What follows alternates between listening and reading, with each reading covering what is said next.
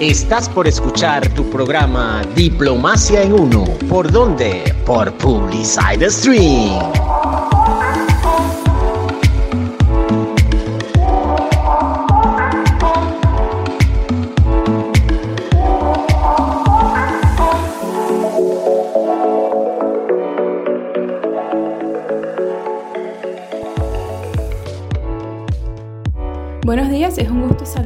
Hoy. Estamos al aire con ustedes a través de la plataforma de publicitek.com y su radio vía streaming.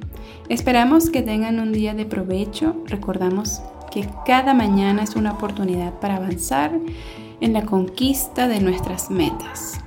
Les enviamos mucho cariño a todos los que se conectan con nosotros desde este espacio en Venezuela y el mundo. Estamos en una nueva emisión de su programa cultural de cada viernes, donde viajamos en el tiempo y en el espacio, con los temas que tratamos y la música que escuchamos.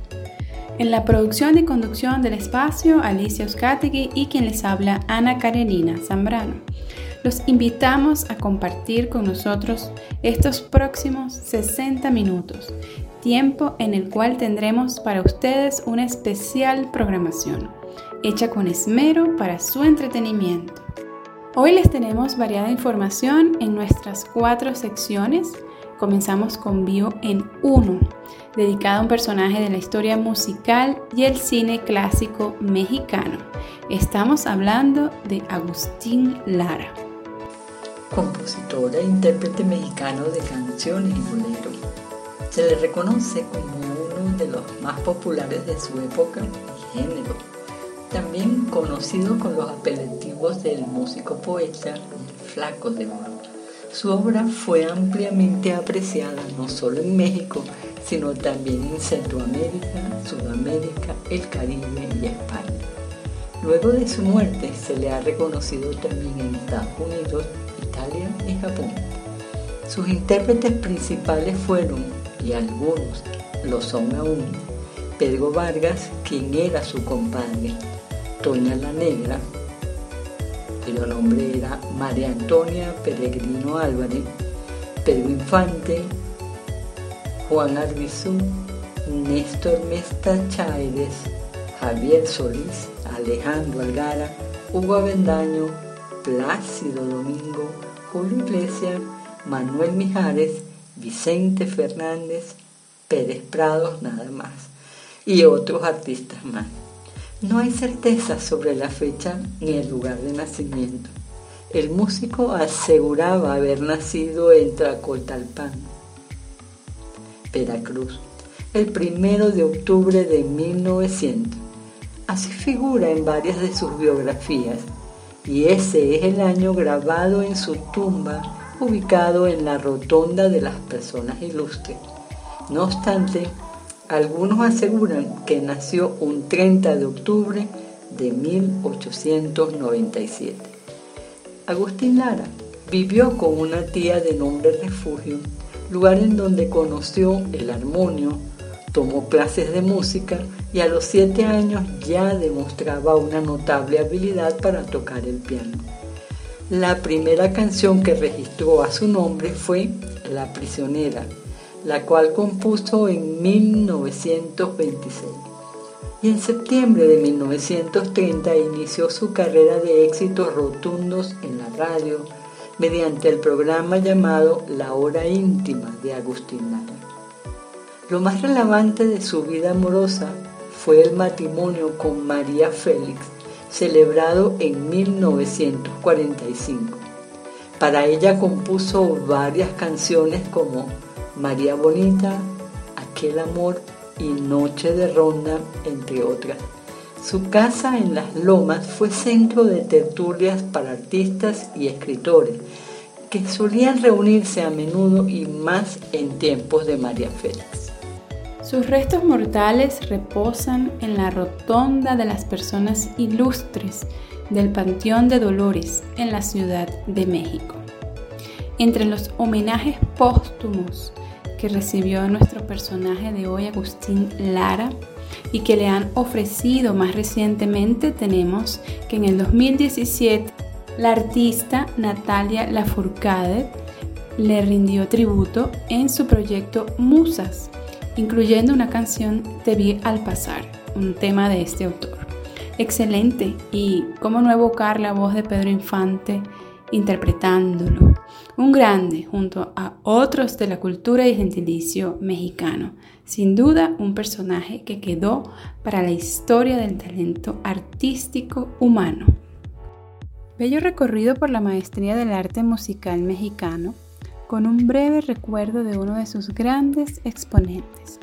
Y seguimos por publicitek.com en su programa Diplomacia en Uno, ahora con nuestra sección El ser humano y su creatividad, en la cual vamos a compartir una interesante nota que publicó la BBC Mundo en su edición digital del pasado 20 de octubre, relativa al poder que tienen las redes sociales y sobre cómo parece utilizar las pasiones no tan notables del ser humano.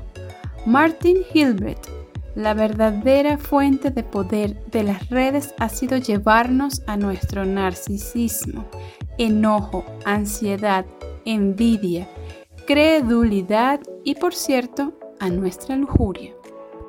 El crecimiento de la digitalización siempre fue exponencial, pero la pandemia lo aceleró con esteroides, asegura Martin Hilbert, investigador alemán de la Universidad de California Davis y autor del primer estudio que calculó cuánta información hay en el mundo. Hilbert ha seguido de cerca los efectos digitales del coronavirus y sus conclusiones son poco optimistas. Las personas no saben cómo lidiar con el poder de los algoritmos. Los gobiernos no saben cómo usarlos en favor de la población y las empresas se resisten a adoptar pautas éticas efectivas. Esto debiera preocupar especialmente a América Latina, porque son líderes mundiales en el uso de las redes sociales, advierte Hilbert, quien vivió una década en Chile como funcionario de la Organización de las Naciones Unidas y hoy vive a 40 minutos de Silicon Valley en Estados Unidos. ¿Qué novedades trajo la pandemia a nuestra relación con las redes digitales? Le pregunta la BBC Mundo al entrevistado. Tuvo dos efectos simultáneos. Nos hizo más sensibles a las secuelas tóxicas de la digitalización, pero aceleró nuestra dependencia de ella y también confirmó que el segundo efecto es más poderoso que el primero. Ser conscientes de que esta adicción nos hace mal no produce ningún cambio en nuestras conductas. Es decir, independientemente de que sepamos que estamos siendo o teniendo una conducta adictiva con las redes sociales, lo seguimos haciendo. Las llamadas tecnológicas persuasivas cumplen su misión cuando eres adicto y no puedes desviar tu atención de ellas. Estas notificaciones, sonidos, luces que tienen las diferentes herramientas tecnológicas, las diferentes aplicaciones a las cuales estamos suscritos. Continúa la entrevista y se le pregunta al investigador, ¿por qué crees que esto ocurre? ¿O por qué crees que eso sucede? Hay que entender cómo funciona esta economía digital donde el recurso escaso a explotar es la atención humana. Justamente para eso están diseñadas, para llamar nuestra atención. No es casualidad y existe asesoría psicológica para que esto suceda. El negocio de los grandes tecnológicos, Google, Apple, Facebook, Amazon, no es ofrecerte avisos comerciales es modificar tus comportamientos para optimizar el rendimiento de esos avisos. Y pueden hacerlo porque los algoritmos, al procesar millones de datos sobre tu comportamiento, aprenden a predecirlo mucho mejor que tú mismo. O al menos eso piensan. No sé si les ha sucedido que Eventualmente vieron por casualidad algún anuncio sobre zapatos o sobre carros, sobre caucho y luego aparecen infinidad de comunicaciones, publicaciones o cuentas de internet de otras personas por ejemplo hablando de Instagram, donde se ofrecen servicios vinculados con esos artículos. A veces sucede que uno entra y a veces sucede todo lo contrario. Uno le genera uno rechazo, dice, yo no quiero ver eso, porque es una suerte de publicidad constante. Las tecnologías persuasivas apelan a mantenerte en la versión más débil de ti mismo, para que gastes tu tiempo en las redes. Pero es un hecho que la tecnología digital también nos presta servicios imprescindibles. Eso hay que tenerlo claro. Tampoco podemos decir que todo es malo y que nos sirve y que solamente nos quiere controlar. Por supuesto que no. Hay una utilidad importante en todos estos servicios y hay una forma de comunicarnos, de conocer a otras personas, de saber lo que están haciendo, que es una ventaja invaluable de las redes sociales. Por ejemplo, en esta situación de crisis que está viviendo la humanidad en todos estos meses de pandemia y de distanciamiento, pues los servicios y la comunicación a través de las redes sociales ha sido imprescindible en, muchos casos. A todo evento, el crecimiento de la digitalización siempre fue exponencial. Hace 25 años no teníamos celulares y ya es imposible imaginarnos sin los celulares. Aunque a veces confieso que salgo, se me olvida, creo que inconscientemente se me olvida y me siento realmente bien sin el teléfono, por decir solo una, un caso. Pero la pandemia aceleró en este caso el, crecimiento de la digitalización, obviamente porque hemos demandado muchos más servicios. Ahora también nos mostró, nos mostró sus limitaciones. Por ejemplo, un niño, los niños y las personas, las personas que son docentes, que nos están escuchando y docentes en, en edades tempranas, de edad preescolar o primaria, saben perfectamente que un niño de 6, 7 años e incluso menos difícilmente va a conectarse por un largo periodo de tiempo a tener una escolaridad digital. Ahí hay una limitación pareciera que infranqueable. Es decir, los niños, no solamente para su aprendizaje académico, sino sobre todo la necesaria relación con otros niños, necesitan de forma categórica las clases presenciales. Y no solo en este aspecto, también en nuestro bienestar emocional, el crecimiento exponencial, repetimos, de la digitalización ha traído sus consecuencias y esto lo han planteado muchos psicólogos. El año pasado un estudio experimental concluyó que desactivar Facebook por un mes aumenta tu bienestar subjetivo tanto como ganar 30 mil dólares adicionales al año. Es un estudio experimental realizado por psicólogos. Es decir, a la inversa, entonces la el, estar expuesto constantemente a lo que hacen los demás, cómo lo hacen o a lo que los demás quieren que nosotros veamos de ellos, podría hacernos nosotros sentir mal. De manera que si yo me desconecto y vivo mi, vivo mi realidad, me voy a sentir mejor.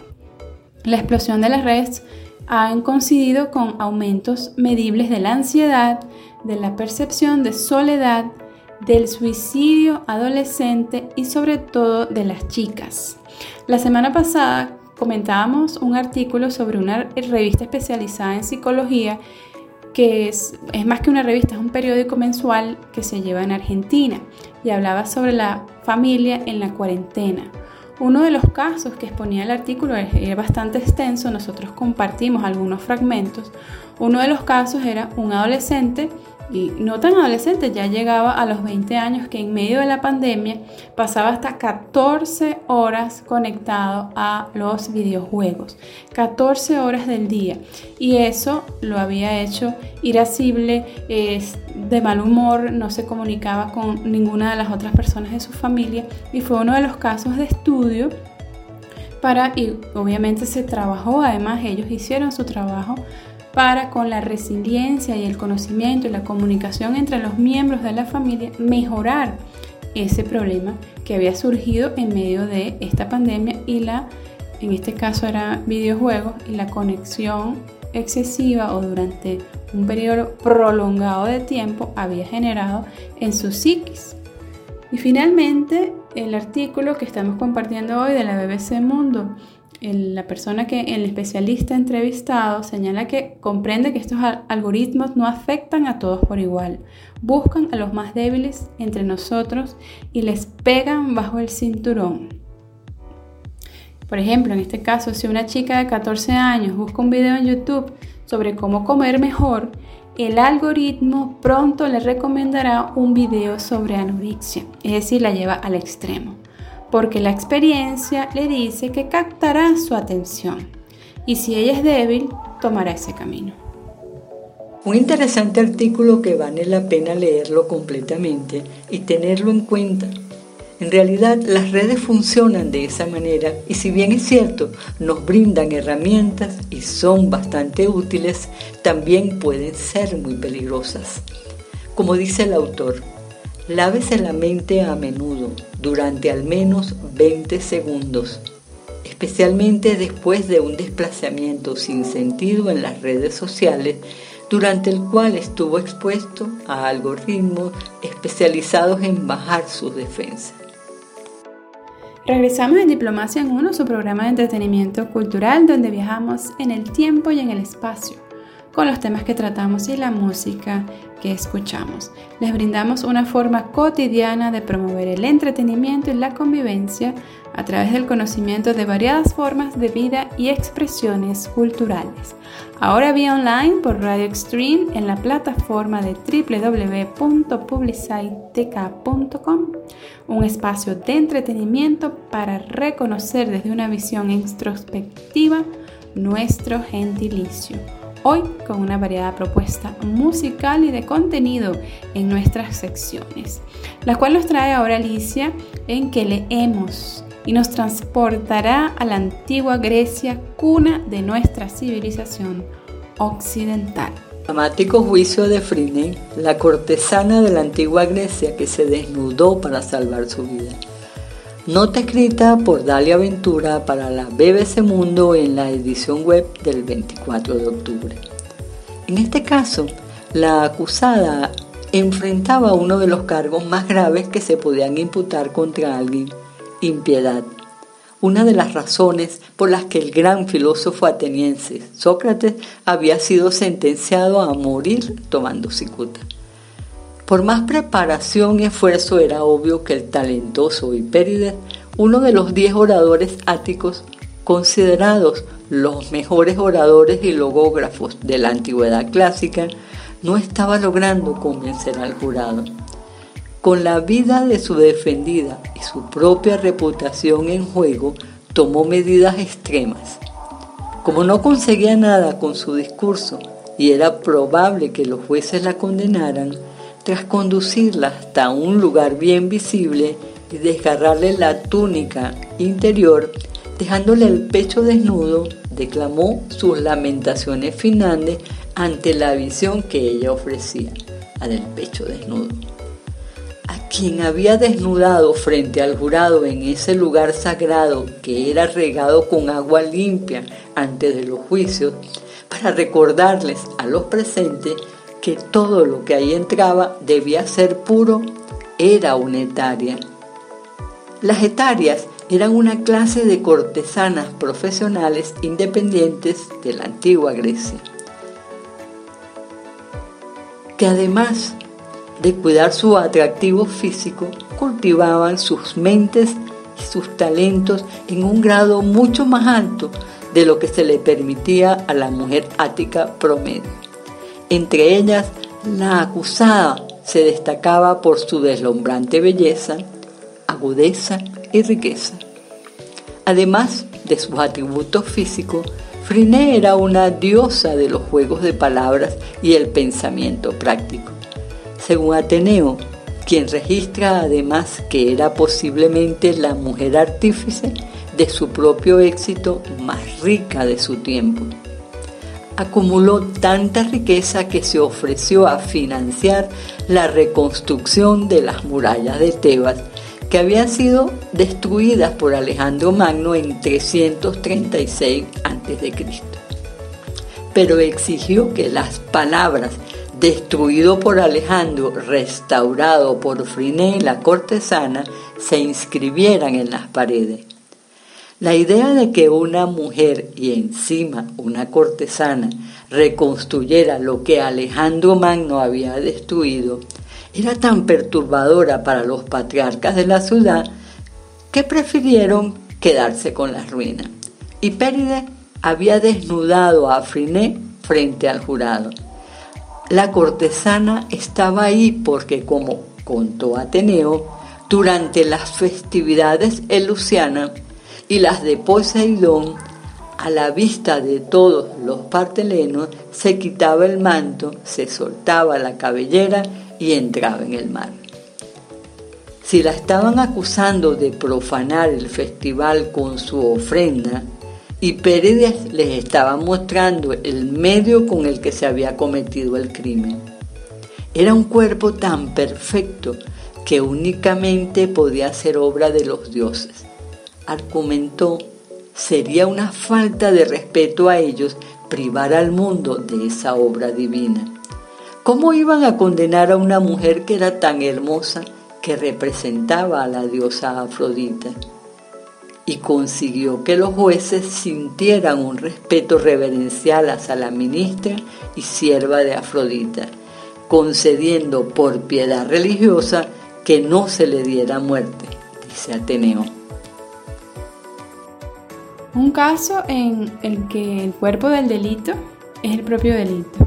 Interesante por demás la nota que nos compartió Alicia y que nos hace recordar el juicio a Sócrates, quien no contó con la misma suerte de Freenet. Sin embargo, también el acusado asume una posición digna de analizar. Ya cuando estamos por terminar nuestra programación, vamos a comentar algunas curiosidades sobre el origen del Día de las Brujas. Halloween, que en una noche de fantasía y misterio. Es una noche de fantasía y misterio, donde se recuerda y representa todo lo relacionado con el mundo de los muertos y el fenómeno en sí de la muerte, que tanto atrae a los hombres, a los seres humanos. El origen de la populosa fiesta de Halloween hay que buscarlo en la vieja Irlanda. En la noche de las brujas, en la que todo el mundo representa una gran escenografía en memoria de los seres queridos ya difuntos y de los espíritus. Los disfraces, truco o trato, los dulces típicos, las calabazas, son símbolos archiconocidos del Halloween anglosajón. Halloween, una de las celebraciones más macabras y a la vez burlonas de la historia. Tampoco nos olvidamos de otra de las milenarias fiestas paganas surgidas en el territorio de los aztecas y que hoy convive con Halloween con el ritual católico y recogido de todos los santos. Nos referimos al Día de los Muertos. Lo que hoy conocemos como la Noche de Brujas o Halloween se celebraba hace más de 13.000 años por los celtas, un pueblo guerrero que habitaba zonas de Irlanda, Inglaterra, Escocia y Francia. Precisamente el 31 de octubre, los celtas celebraban el fin de año con el Samhain, una fiesta pagana. Con la inmigración europea a los Estados Unidos, principalmente de los irlandeses católicos en 1846, llegó la tradición de Halloween al continente americano. Cuando se habla de Halloween o Día de Brujas, se piensa en disfraces, maquillaje, fiesta, dulces y niños.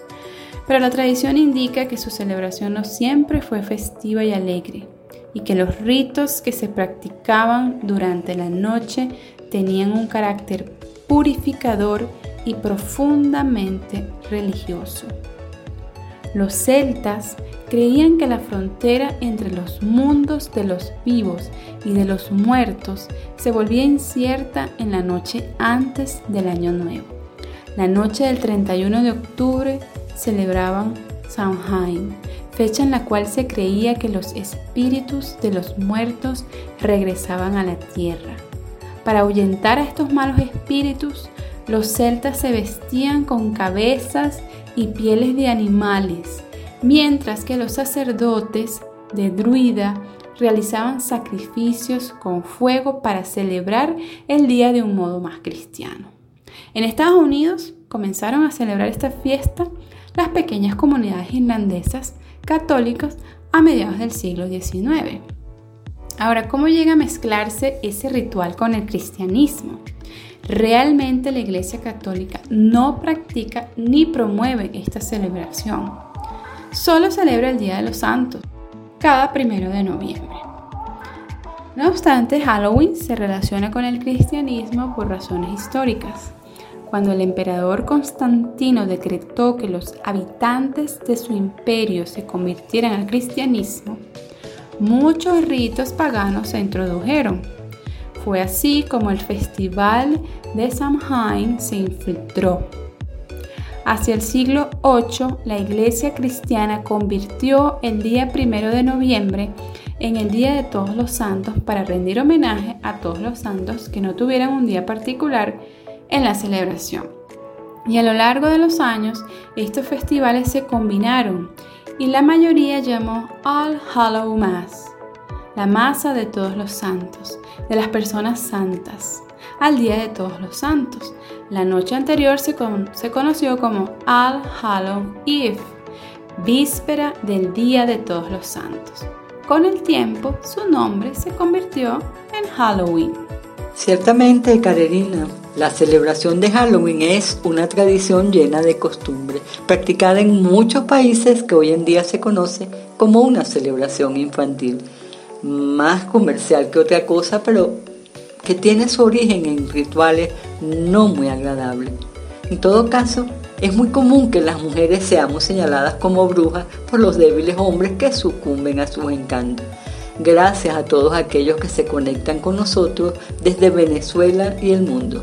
Mantenemos el contacto por las redes sociales en Twitter, Facebook e Instagram en arroba diplomacia en uno y vía correo por diplomaciaen1 Nos despedimos hasta el próximo viernes. Sigan con la excelente programación de Radio Xtreme por publicite.com.